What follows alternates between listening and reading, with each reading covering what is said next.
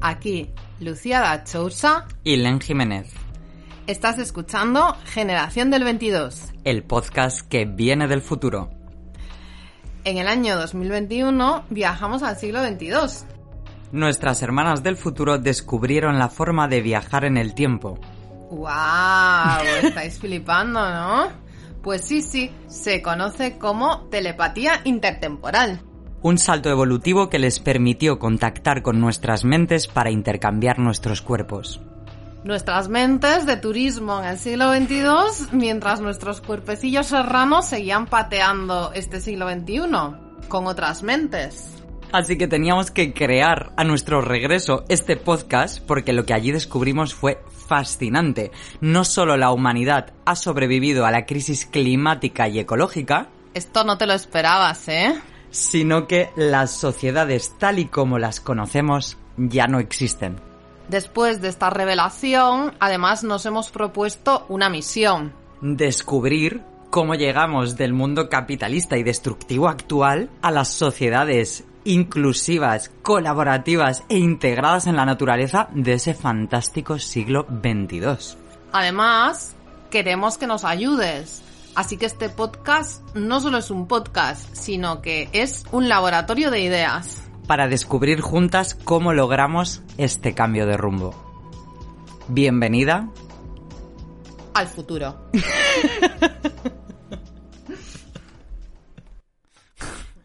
Hola, revolucionaria. Estamos aquí otro día más en las ondas para hablarte de un tema que ocupa probablemente la mayor parte de tu tiempo y por tanto de tu vida, así que es un poquito importante. Y es el tiempo destinado al trabajo. Ser o trabajar. ¿Debemos dejar de trabajar para sobrevivir? Esa es la cuestión. Pues sí, Len, yo diría que eh, estoy a favor de la abolición del trabajo sin lugar a dudas. De hecho, es una de las cuestiones que, que, más me ha traumatizado, ya que hablamos mm, siempre de nuestros traumas infantiles desde mi más tierna infancia. Con el agobio constante de esta pregunta reiterativa de ¿qué quieres ser de mayor?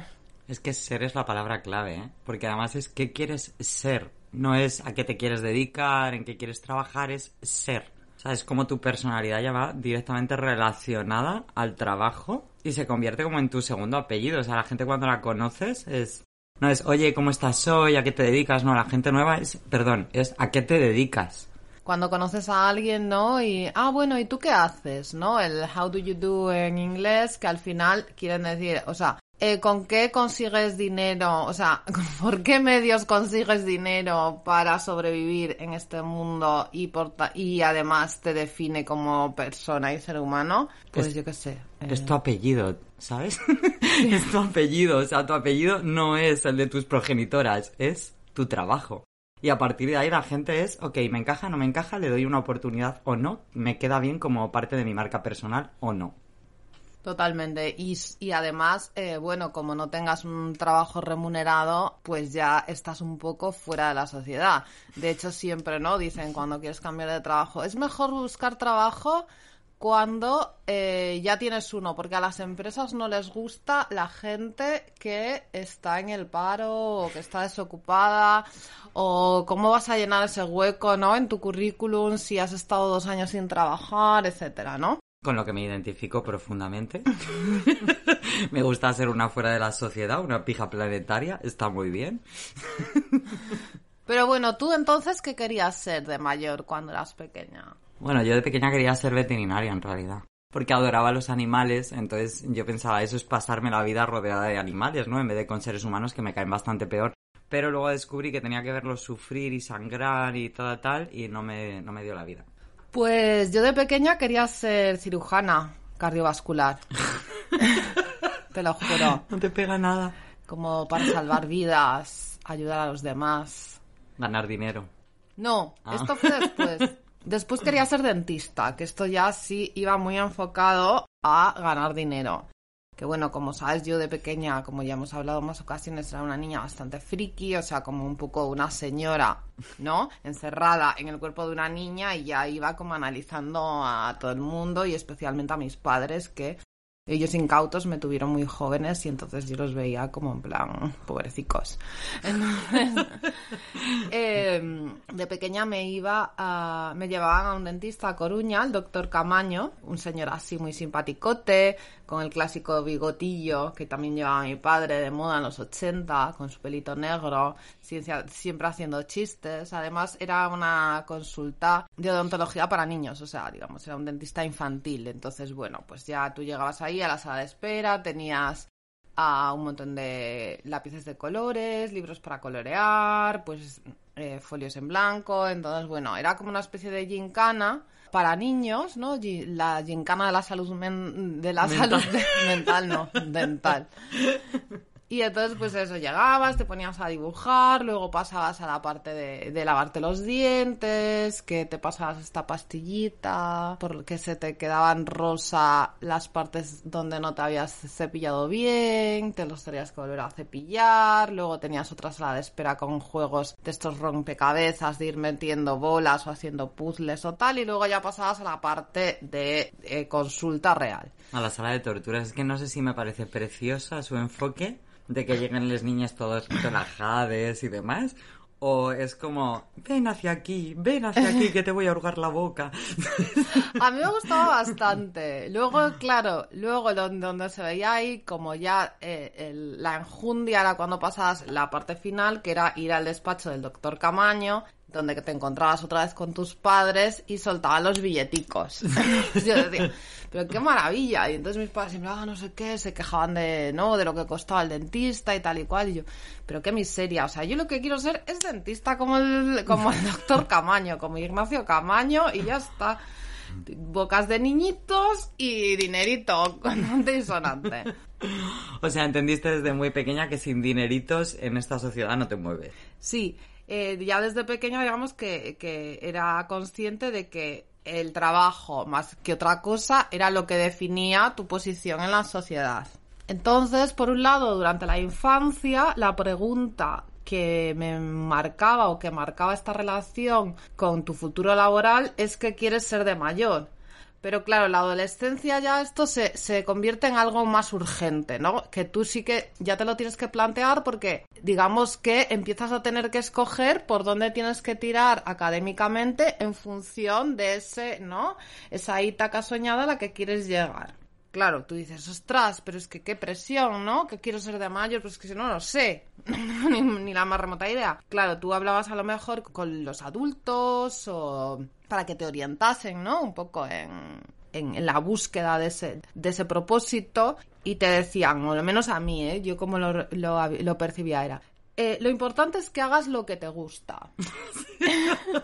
Pero si no sabes ni quién eres, es que a mí lo que me parece increíble es que en los coles, o sea, primero, limitan tu movilidad cuando tienes una energía más que en toda tu vida. O sea, y te tienes que quedar durante mogollón de horas en un lugar fijo, asimilando datos que encima no son útiles y que, ¿sabes? Sí o sí los tienes que aprender y punto ahí sentadita, callaica, que tienes nada de deporte a la semana. O sea, ni de juegos, ni de creatividad, ni de tal. O sea, no hay un desarrollo para saber quién eres. Y aún así ya te, te meten a la fuerza la presión de diseñar tu futuro cuando estás en la etapa más complicada de la vida que es la adolescencia. Es que ya me parece como hiper retorcido y con una presión del resto de tu vida será una mierda o no a partir de lo que tú decidas ahora. Totalmente, no. Además es que, a ver, al final, ¿no? El sistema educativo un poco, tal como está planteado en el siglo XXI, lo que hace es prepararte para que seas un trabajador perfecto de esta estructura laboral, ¿no? Hmm. Que ahora iremos, intentaremos ir desgranando, pero bueno, que al final te enseñan valores como la puntualidad, obedecer, eh... O estar calladita y asimilar, o sea, recibir, recibir, recibir órdenes, recibir información, recibir rutinas, obligaciones, presión. Sí, sí, sí.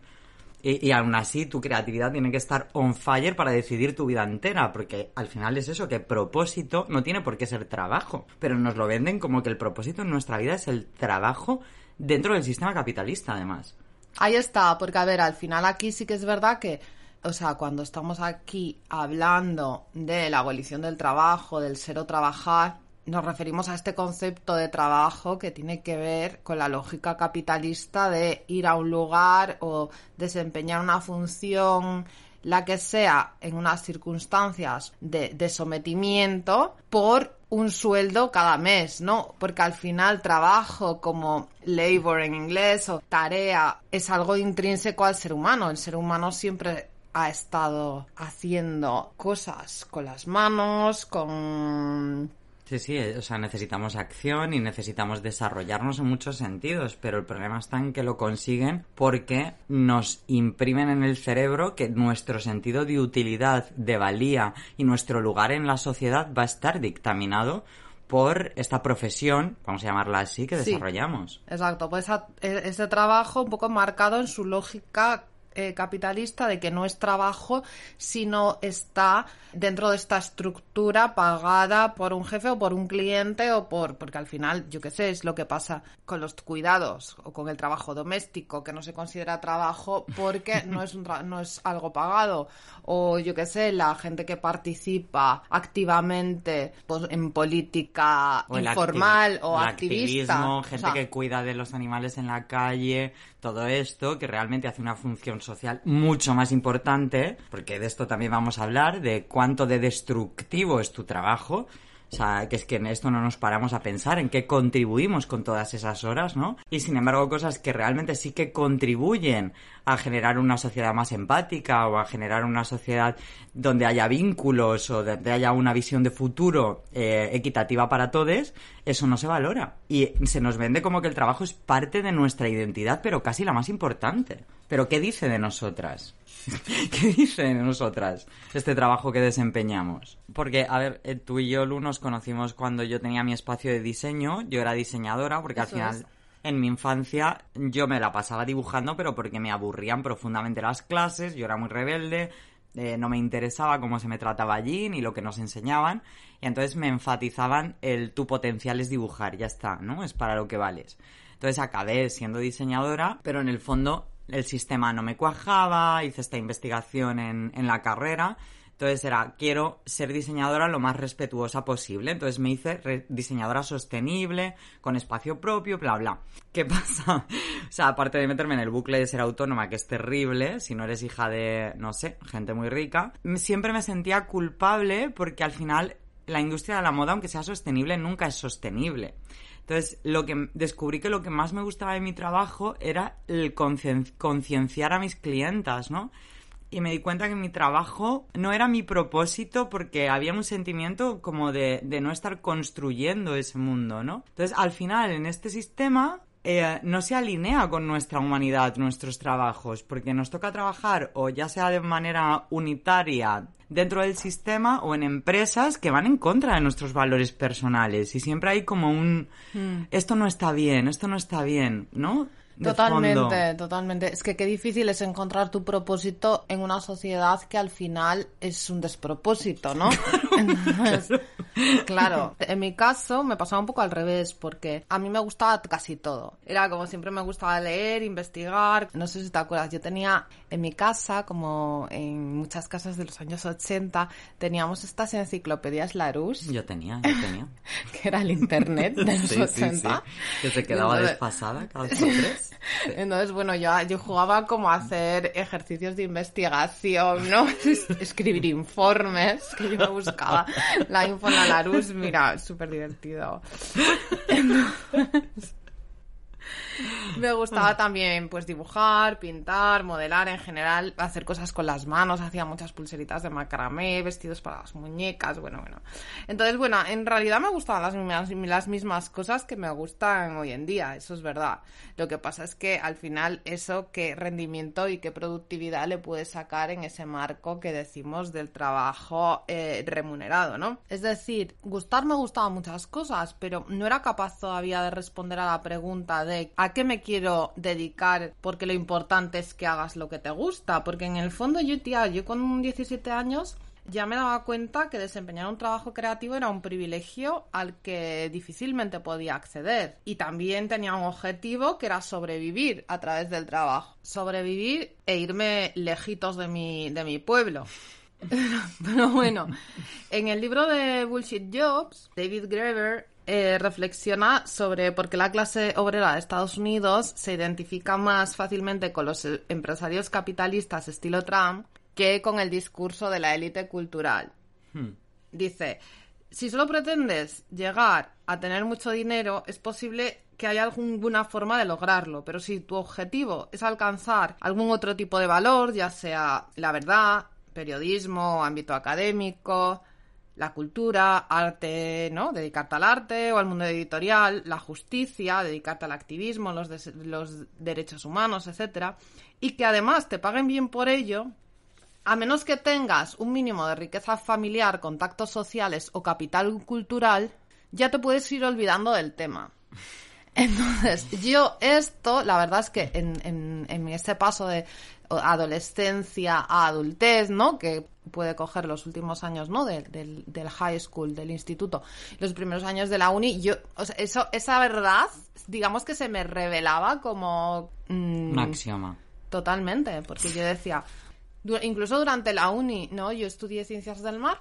Eh, yo quería estudiar eh, bellas artes, pero mis padres me dijeron, sobre todo mi padre, que como se me daban bien las ciencias y así, que bueno, que lo de bellas artes, Que es un hobby. que a ver de qué iba a vivir. Exacto. Entonces ahí, ahí tenemos una vez más, tienes que, ¿no? Yo todas mis capacidades que se veían eran creativas y eh, la mentalidad era lo que tú eres no vale en este mundo. Yo escribía poesía, me encantaba escribir, me encantaba dibujar, o sea, todo era creatividad y esto era una constante de tienes que ser una mujer fuerte independiente y lo que tú eres no va por, esa, por ese camino.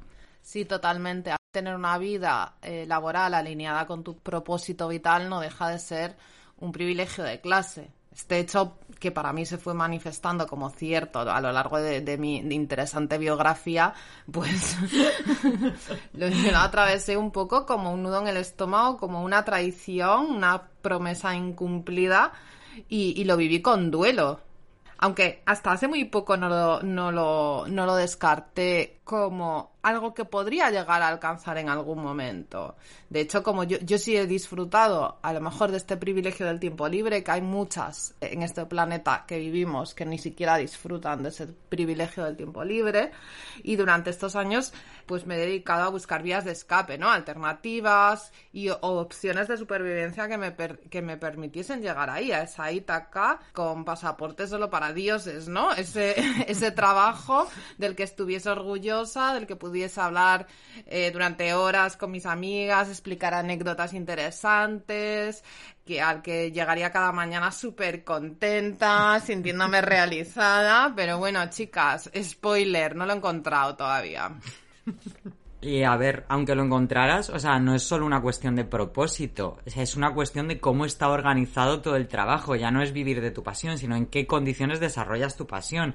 Porque no hay que cuestionarse solo el me gusta, no me gusta, sino qué es el trabajo y cómo se organiza actualmente. Sí, al final, ¿de dónde viene esta idea, no? De el trabajo como propósito, sobre todo esta idea del trabajo como la actividad esencial para realizarnos como seres humanos. Pues mira, por un lado tenemos Max Weber con su ética protestante, que ya hablamos en el episodio anterior del yoísmo existencial, que sostenía que el acercamiento a Dios se conseguía a través del trabajo duro y la salvación era una decisión divina. Esto entra en contraposición a la ética católica, que veía con malos ojos la acumulación de dinero y planteaba la salvación como resultado abierto, en el que podíamos influir siendo buenas personas. Pero, los pero en la ética protestante eso de ser buena persona, pues bueno, mm, no les importaba tanto. Entonces, claro, cuando se impone, ¿no? La visión de Occidente pivotada desde el centro de Estados Unidos, eh, Inglaterra, con su ética protestante, pues ahí se define ese valor del trabajo, ¿no? Como el centro de la vida humana. Porque además es cómo te acercas a Dios, a través, trabajando duro. Ninguno de sus dioses son buenas personas igual, ¿eh? O sea, vamos a ver, tampoco quiero decir, bueno, por lo menos unas dijeron saco beneficio por aquí, las otras por allá. Sí. Luego el Adam Smith también hablaba de esta relación del trabajo como sacrificio. Al final decía que el coste real de las cosas debía medirse en función de el esfuerzo que te que te costaba conseguirla. Y luego, bueno, otros pensadores que ahora situamos en el lado del los derechos de los trabajadores o de socialistas como Marx y Stuart Mill también sostenían esta idea de la de la realización humana a través del trabajo. Yo digo, es verdad lo que, un poco lo que comentábamos antes, que si nos paramos a pensarlo, a ver, nuestra humanidad y nuestro aprendizaje se articulan alrededor de la ejecución de tareas, de, de hacer cositas con las manos, de intercambiar ideas, de. ¿verdad? Pero eso no es el trabajo. Pero eso no es el trabajo, porque está este necesario intercambio de, tiempo por dinero en general en una situación de servidumbre. Claro, el trabajo es vender o alquilar tu tiempo y tu vida para sobrevivir y además que no puedas sobrevivir de otra manera es desnaturalizarte pasar de realizar actividades humanas, tener los frutos cerca, tal, tal, tal, a un sistema en el que si te sales del sistema no sabes sobrevivir, porque la mayoría de los trabajos forman parte del sistema al final. Entonces te hacen depender de ese sistema. Fuera de ellos, eres un ser completamente dependiente. No sobrevives, es que es real, está articulado de esa manera. Entonces, cuando hablamos de trabajo, hablamos de trabajo sistémico obligatorio. Eh, de hecho, Paul Lafargue, en su libro El derecho a la pereza, cuando nos explica todo el tema del trabajo, no solo hace una crítica, porque él narra como, vale, la burguesía eh, se quitó del yugo de la aristocracia y pasaron de llevar una vida, digamos, minimal, ¿no? A venirse arriba y al final a ser unas vagas. Em, inútiles y perjudiciales, esclavos de sus vicios y de sus criados, ¿no? O sea, al final tomaron el poder, llevaron una vida opulenta y producían una barbaridad, entonces el capitalismo eran ciclos de sobreproducción. Claro, luego no había manera de dar salida a esos productos, entonces había un montón de paro y entonces las trabajadoras, que es la crítica que hace, las trabajadoras en lugar de formar una revolución y decir exigir menos horas de trabajo porque trabajaban como 16 niñas, mujeres eh, y hombres, todo el mundo, pues lo que hacían era pedir más trabajo a menor precio o más horas. Lo que hace la crítica es tenemos tan integrado el sistema de trabajo que no se nos ocurre vivir de otra manera, vivir sin ser, explotadas, ¿no? Y una frase que resume esto muy bien es, si la clase obrera, tras arrancar de su corazón el vicio que la domina y que envilece su naturaleza, se levantara con toda su fuerza, no para reclamar los derechos del hombre, bueno, a ver, época machismo, ¿vale?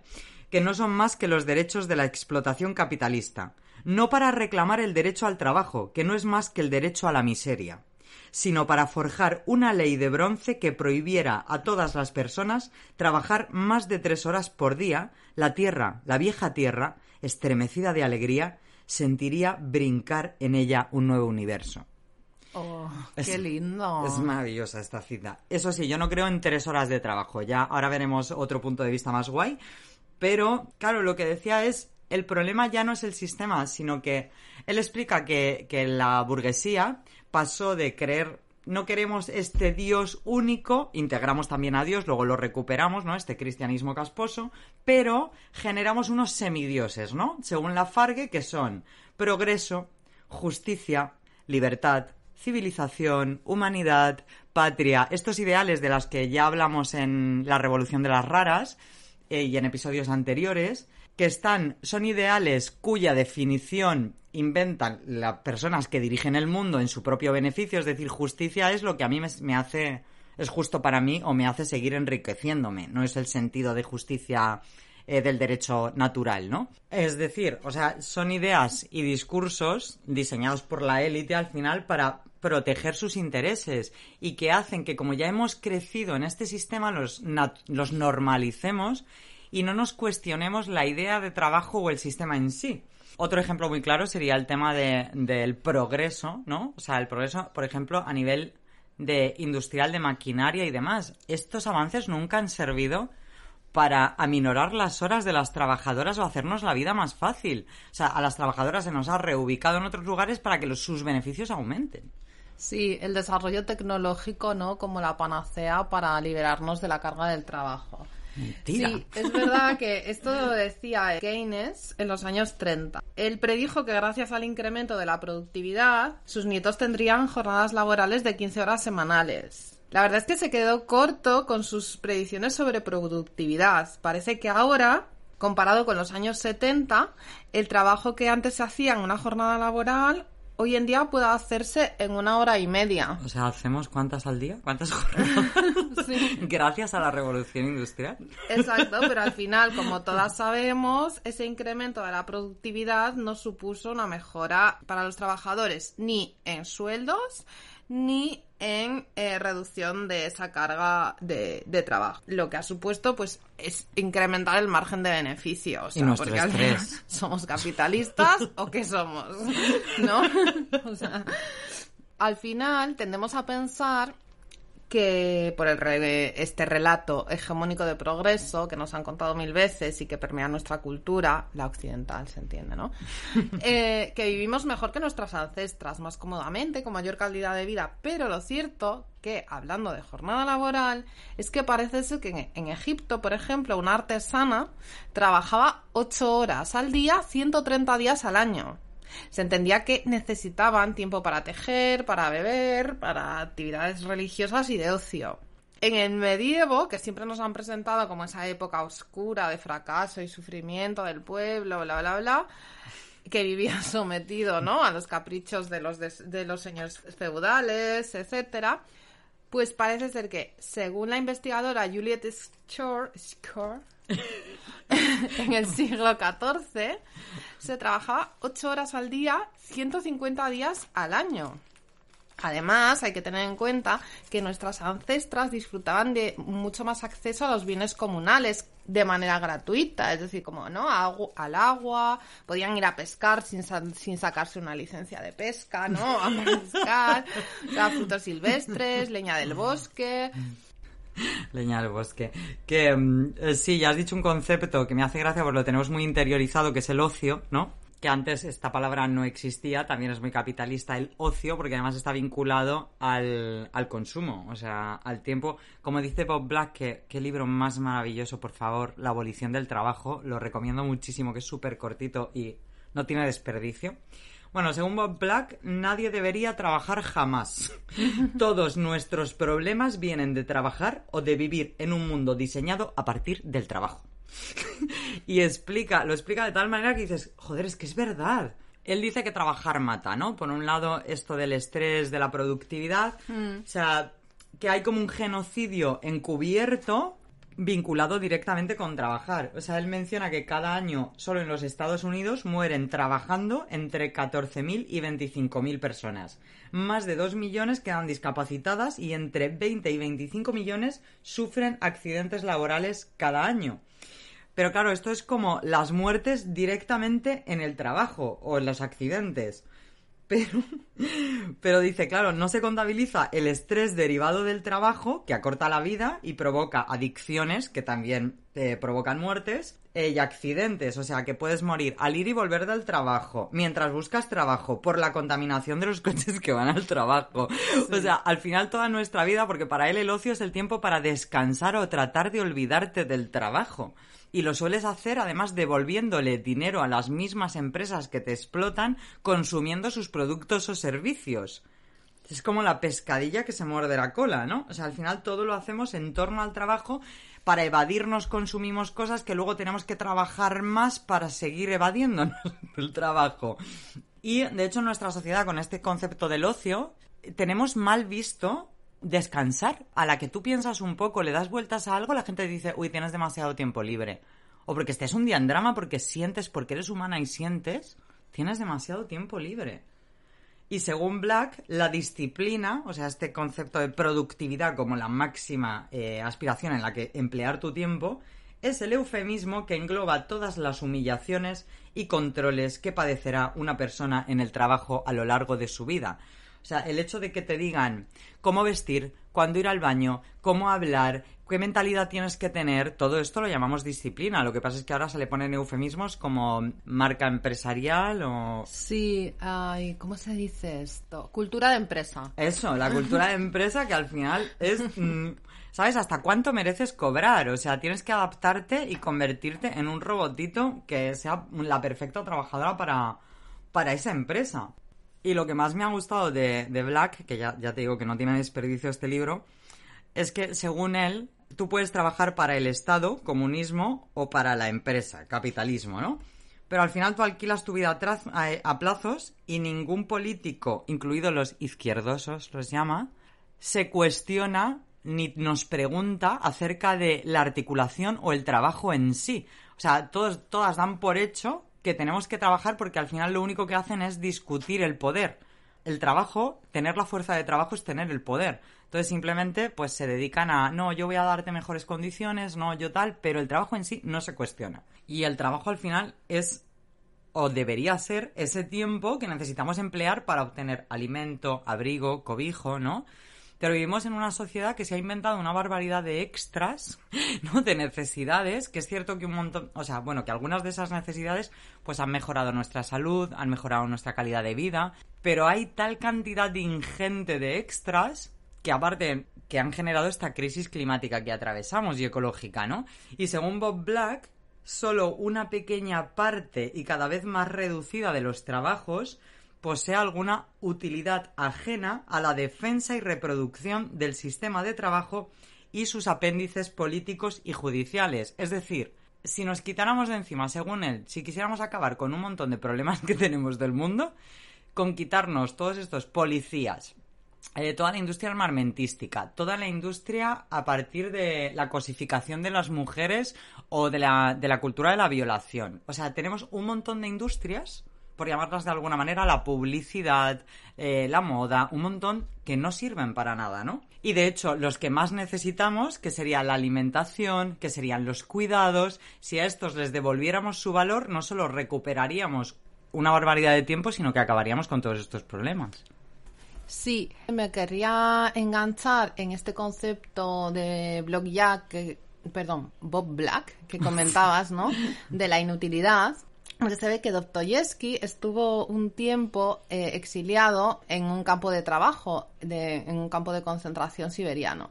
Y ahí desarrolló la teoría de que la peor tortura que se podría diseñar sería obligar a alguien a efectuar a perpetuidad una tarea completamente inútil, ¿no? en mi caso, la verdad es que la mayor parte de los trabajos que he tenido durante mi, vida laboral he sufrido esta tortura, ¿no? De enfrentarme a, a esa vacuidad o, peor aún, ¿no? El carácter pernicioso de la tarea que realizaba. Trabajé como encuestadora telefónica. Yo también. y me sentía como una especie de alimaña carroñera, ¿no?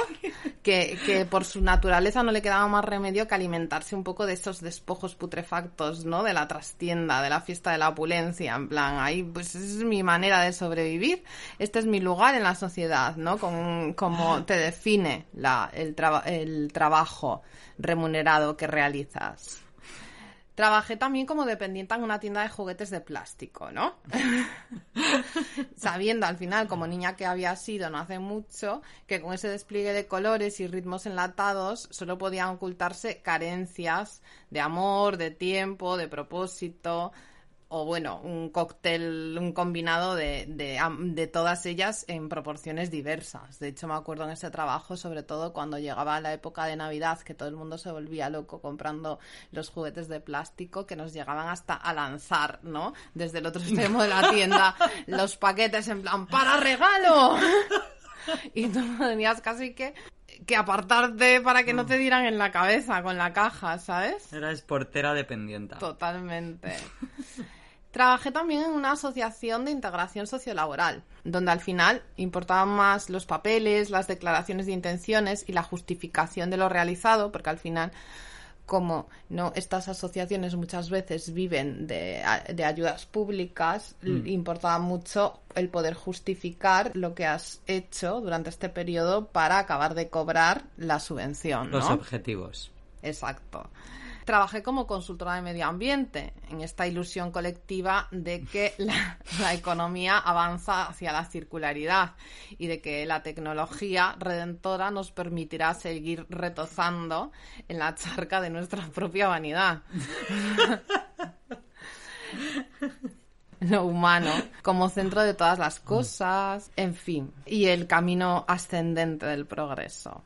Bueno, del progreso de la barbarie con También buscando, como comentaba antes, ¿no? En mi propósito, durante un tiempo dejé mi trabajo remunerado como consultora. Intenté trabajar como artesana, siguiendo esta promesa de la tierra prometida de la emprendeduría.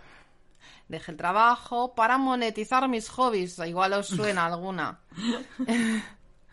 Pero bueno, ahí la verdad es que convertí, al final lo que hice fue convertir mi vida en mi trabajo. Me seguía sintiendo como lo que comentabas tú antes, una impostora y en cierto modo una traidora a mis valores, ¿no? Porque para poder triunfar como emprendedora estaba interiorizando las maneras de hacer que iban en contra de mi manera de pensar a trabajar en las campañas anuales, las colecciones que tienes que sacar para ser, continuar siendo relevante, trabajar la presencia en redes sociales. Emprender en el fondo no es ser tan independiente, también es pasar por el aro, ¿no? Es pasar por todos los aros. Yo también he sido autónoma, es pasar. Y como dice Bob Black, una vez que tú algo lo conviertes en obligatorio, repetitivo, cada día, deja de ser tu pasión automáticamente. Sí, al final es esta estructura social que nos organiza la vida en torno a un trabajo remunerado lo que es completamente tóxico. Total. Que no puedes salirte de ahí.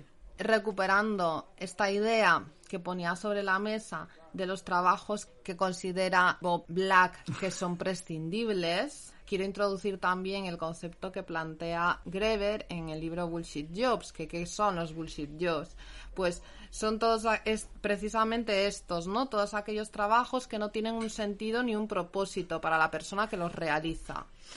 Y que además, si, se si desapareciesen, no supondría un, un perjuicio para la sociedad, más bien al contrario, ¿no?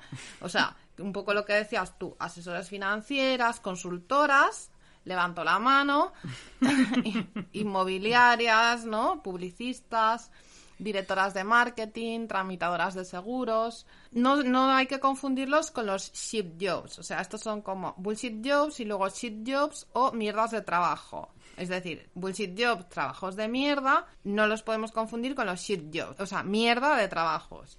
Estos sí que serían trabajos que son útiles para la sociedad, pero normalmente se desarrollan en condiciones de precariedad.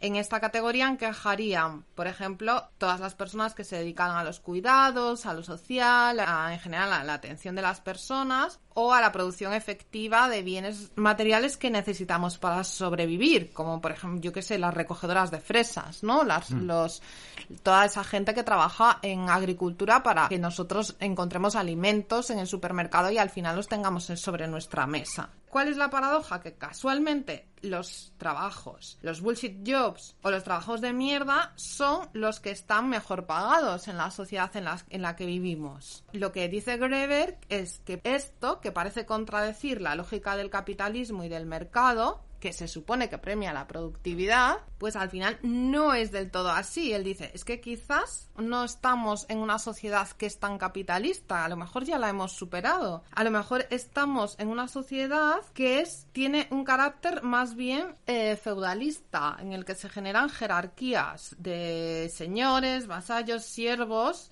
pero que no, no, están en realidad marcados en este concepto del capitalismo clásico del Smith o del Karl Marx que hablábamos antes.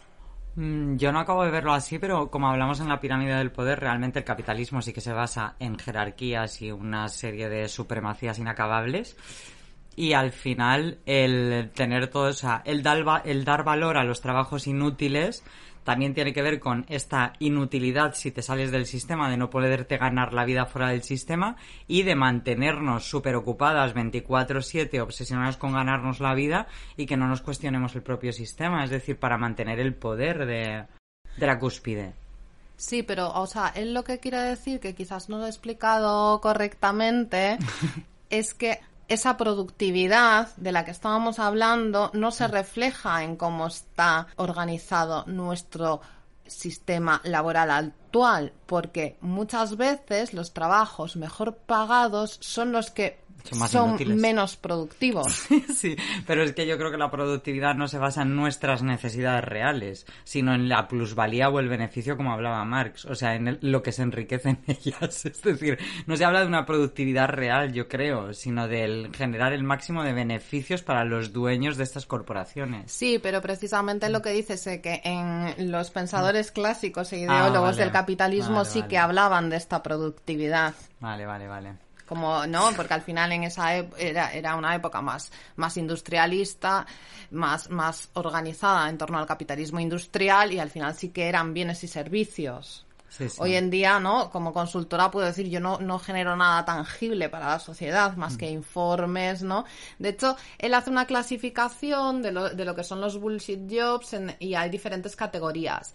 El mío en concreto, el trabajo de consultora, sería lo, él, lo llama marca casillas. ¿Qué, ¿Qué, quiere decir marca casillas? Pues que al final yo lo que estoy, mi trabajo consiste en ayudar a las empresas a hacer ver que están cumpliendo con una legislación medioambiental, o sea, como marca casillas en el sentido check check, uy, ahí tengo mi sello de residuo cero, ahí tengo mi sello de huella de carbono. Hmm, imagen de marca. Exactamente, sí, por decirlo de otra manera. Luego, por ejemplo, parcheadores, ¿no? Parcheadores es otro bullshit jobs que sería gente que se ocupa, por ejemplo, la gente que trabaja en atención al cliente de las, de, las aerolíneas o de las compañías telefónicas, ¿no? todas estamos familiarizadas. Al final, estos son parcheadores porque porque se encargan un poco de parchear un funcionamiento deficitario o mm, no de esas compañías y entonces su trabajo es arreglarlo de cara a la galería. O sea, evitar cambiar el problema raíz y simplemente rebajar los ánimos. Bueno, los ánimos, la ira. Exacto. Por eso es un bullshit job al final, porque no está yendo a la esencia del problema, simplemente mm, lo está, pues eso, parcheando, eh, apañando, ¿no? Los bullshit jobs, además de ser perniciosos para la sociedad, Greer también plantea que son tremendamente perjudiciales para nuestra salud mental, o sea que el daño psicológico es profundo y real. Nos convierte en personas sin valor, sin moral, sin capacidad de crear ni de impactar de manera positiva en nuestra realidad. Y, lo y cito textualmente. No solo es un ataque directo al ego de la persona, sino también a los propios cimientos que sostienen su existencia como individuo. Un ser humano incapaz de tener un impacto significativo en el mundo deja de existir.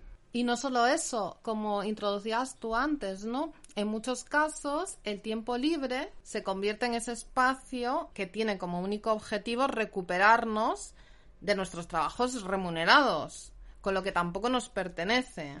Sí, que al final es que se nos va la vida en torno al trabajo y si queremos generar una sociedad crítica, debemos cuestionarnos desde la raíz, o sea, tendríamos que cuestionarnos el trabajo desde la raíz. Y me encantaría acabar con otra cita, vuelvo a recomendar el libro de Bob Black, por favor. una cita de Bob Black que para mí resume todo este episodio de cómo es el trabajo, cómo se articula en este siglo XXI, que es... A según qué efectos, no es demasiado engañoso denominar a nuestro sistema democracia o capitalismo, o, mejor aún, industrialismo, pero sus verdaderos nombres son fascismo fabril y oligarquía de oficina. Esto me encanta.